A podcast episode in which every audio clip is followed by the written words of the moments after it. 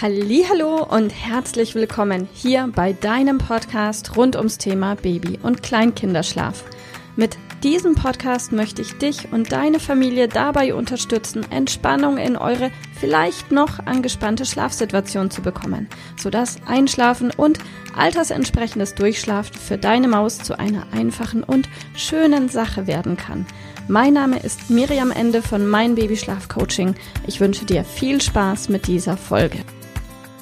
Hallo und herzlich willkommen heute mit dem Thema weißes Rauschen, White Noise.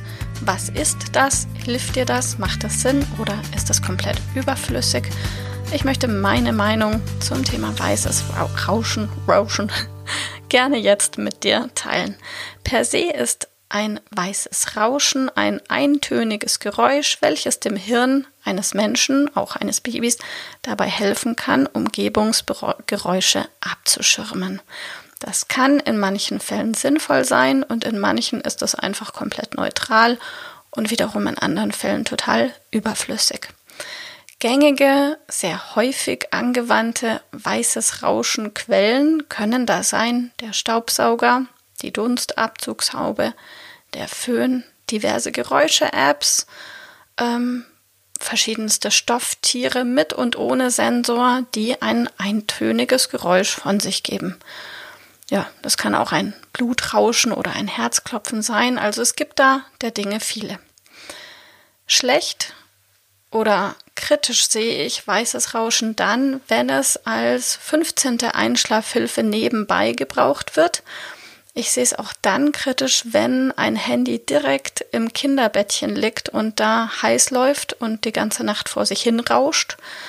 Tatsächlich habe ich auch schon das ein oder andere Kind kennengelernt, welches Verbrennungen hatte. Ja, so ein Handy im Dauerrauschzustand läuft auch mal ganz schön warm. Also weißes Rauschen im Kinderbett, bitte macht das nicht. Ähm, Macht es Sinn, dass du deine Maus unter die Dunstabzugshaube hältst in der Nacht? Ja, man kann das machen. Auch das würde ich eher sein lassen. Was den Föhn betrifft, auch hier habe ich schon eine Familie kennengelernt, die bereits drei Föhne in der Feuerschale, immerhin in der Feuerschale, über zwei Jahre hinweg durchgebrannt hat, also geschmolzen. Die sind dann, glaube ich, nicht in Feuer aufgegangen. Aber auch so ein Föhn, der ein paar Stunden am Stück läuft, wird irgendwann heiß. Das tut dem Föhn nicht gut und ist auch sonst, finde ich, relativ sinnfrei. Wann kann denn weißes Rauschen Sinn machen? Ähm, nach meiner Beobachtung und Erfahrung tatsächlich nur in absoluten Ausnahmefällen. Ein weißes Rauschen kann deiner Maus dabei helfen, runterzufahren, sich zu beruhigen. Und das kann vor allem dann Sinn machen, wenn du schon super gut da drin bist, den richtigen Zeitpunkt zum Einschlafen bei deinem Kind zu erwischen. Das erkennst du daran, wenn dein Kind auch mit Einschlafhilfe oder ohne innerhalb von, sagen wir, 0 bis 10 Minuten ganz friedlich und entspannt einschläft. Und sollte dein Kind vielleicht im Moment noch in der Federwiege oder auf dem Arm entspannt einschlafen innerhalb von wenigen Minuten, dann hast du schon mal den richtigen Zeitpunkt. Das ist mindestens ein Drittel der Miete, also schon mal super gut. Und wenn du dann den nächsten Schritt gehen möchtest und sagst, okay, jetzt wünsche ich mir, dass die Federwiege abgebaut werden kann.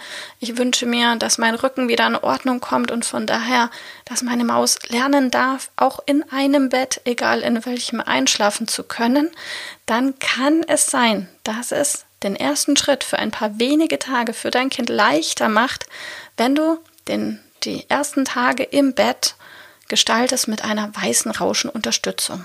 Das ist die einzige Ausnahme, die mir im Moment einfällt, wo ich sage, da kann weißes Rauschen so wirklich Sinn machen. Und wenn weißes Rauschen bei dir im Einsatz ist, einfach nur als die fünfte, sechste oder zehnte Einschlafhilfe, dann kannst du es auch ganz einfach ab heute sein lassen. Denn die emotionale Verbindung zwischen oder die deine Maus zu dem weißen Rauschen hat, egal in welcher Form, ist erfahrungsgemäß sehr, sehr niedrig.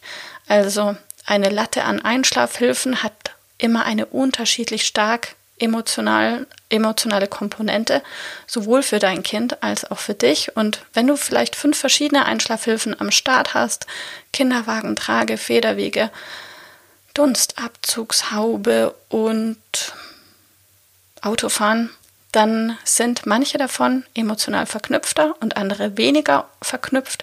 Stell dir einfach mal die Frage, was glaubst du, welche Einschlafhilfe ist für mein Kind, für dein Kind besonders wichtig und auf welche können wir ab heute verzichten? Und ab heute verzichten kannst du auf jeden Fall auf weißes Rauschen. Außer du gehst den ersten großen Schritt.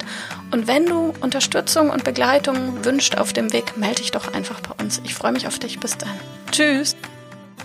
Liebe Mama, ich hoffe, dass dir diese Folge gefallen hat, dass sie ein Problem von dir gelöst hat, dass dir auch weiterhilft.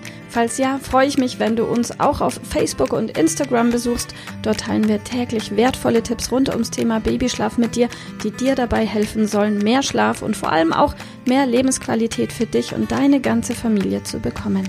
Die Links dazu findest du in den Show Notes und solltest du dich vielleicht auch beruflich verändern wollen, weil du dich schon seit längerem fragst, ob das, was du im Moment machst, wirklich alles gewesen sein soll, dann kannst du dich gerne um einen Ausbildungsplatz zum Schlafcoach bei mir bewerben. So oder so. Die Links findest du in den Show Notes. Kontaktiere uns. Wir rufen dich an für ein kostenloses Infogespräch. Ich freue mich auf dich. Deine Miriam. Tschüss.